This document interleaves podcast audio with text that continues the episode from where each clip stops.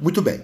Na Primeira Guerra Mundial, uma das assim, o choque que a Primeira Guerra Mundial causou, um dos, foi a capacidade de destruição em massa que as novas tecnologias tiveram, proporcionaram. Né? Por exemplo, aquela, aquele lança-chamas, o gás de mostarda, a metralhadora, o avião, bombar, né? o bombardeio de um avião, né? isso pouco depois da Primeira Guerra Mundial já estava acontecendo. Né? Muitos países já tinham condições de fazer isso. É, e aí aquele poder de destruição da Primeira Guerra Mundial chocou a humanidade, né? Quer dizer, como eu disse, parte da humanidade que estava ali acompanhando aqueles eventos.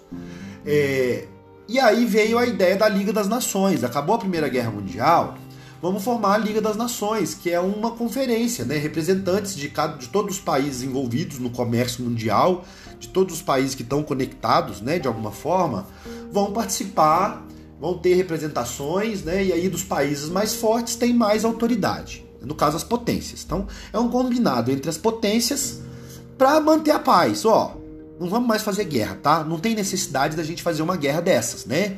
Então, isso foi o conceito, assim, que ficou no ar no final da Primeira Guerra Mundial. Aí veio a Liga das Nações, só que logo em seguida veio a crise de 29. Então, veja bem.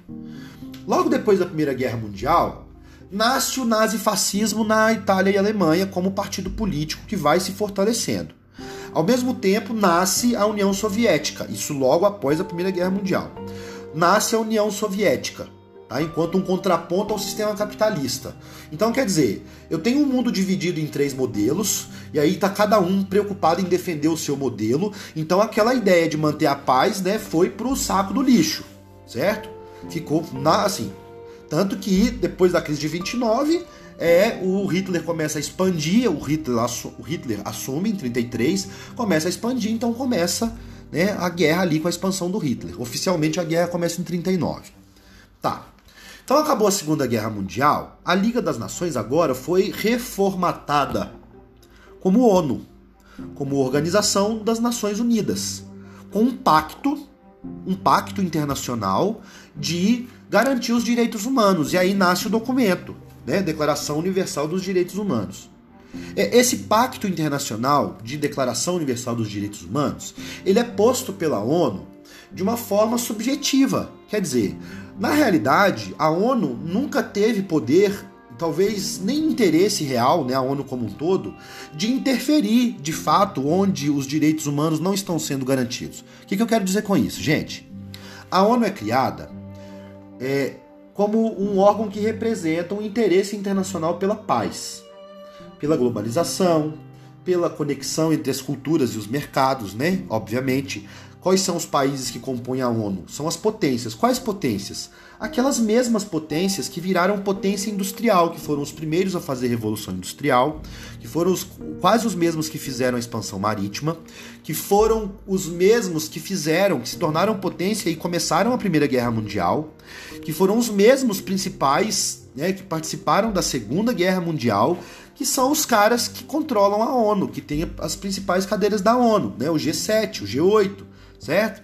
Então, assim, quem tem mais voz na ONU? As potências de sempre. Então, afinal de contas, o que devemos questionar da ONU? O seu símbolo cultural de defesa dos direitos humanos é necessário. A ONU cumpre um papel na ciência, por exemplo, a gente está vendo aí na pandemia, ela cumpre um papel importante na ciência, porque ela reúne as melhores cabeças de todos os países que participam dela, para, por exemplo, investigar, estudar, lançar as informações, declarar né, oficialmente um, um estado de pandemia, que uma vacina é confiável. Então a ONU tem essa grande importância. Porém, a ONU nunca teve força suficiente de fazer as intervenções necessárias para garantir os direitos humanos. Então vamos olhar um pouquinho para a história durante a Guerra Fria? Quantas, quantos episódios históricos de atentado aos direitos humanos ocorreram durante a Guerra Fria? Se a gente for pegar, gente, local de países, meu Deus, não dá nem para contar. Né? O tanto de ditadura militar, o tanto de tortura que teve nos países da América Latina e da África é assim, incontável.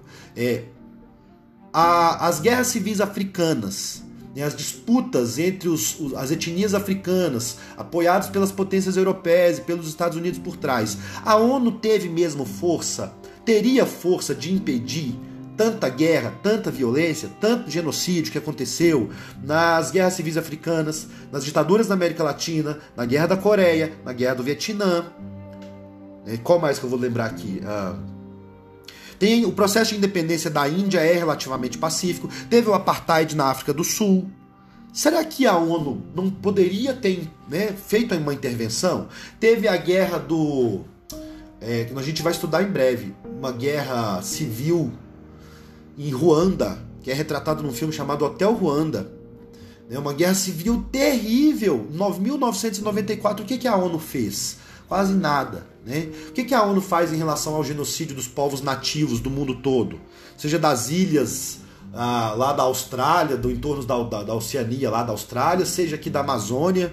O que, que a ONU faz em relação à miséria e à AIDS na África? A exploração e a escravidão por ouro e diamante na África, né? que você pode assistir em qualquer filme aí que existe. Quer dizer, a ONU cumpre realmente o seu papel? A ONU teria força, por exemplo, para interferir em um país com mais de 100 mil mortes da Covid-19, mais de mil mortes por dia? Por dia?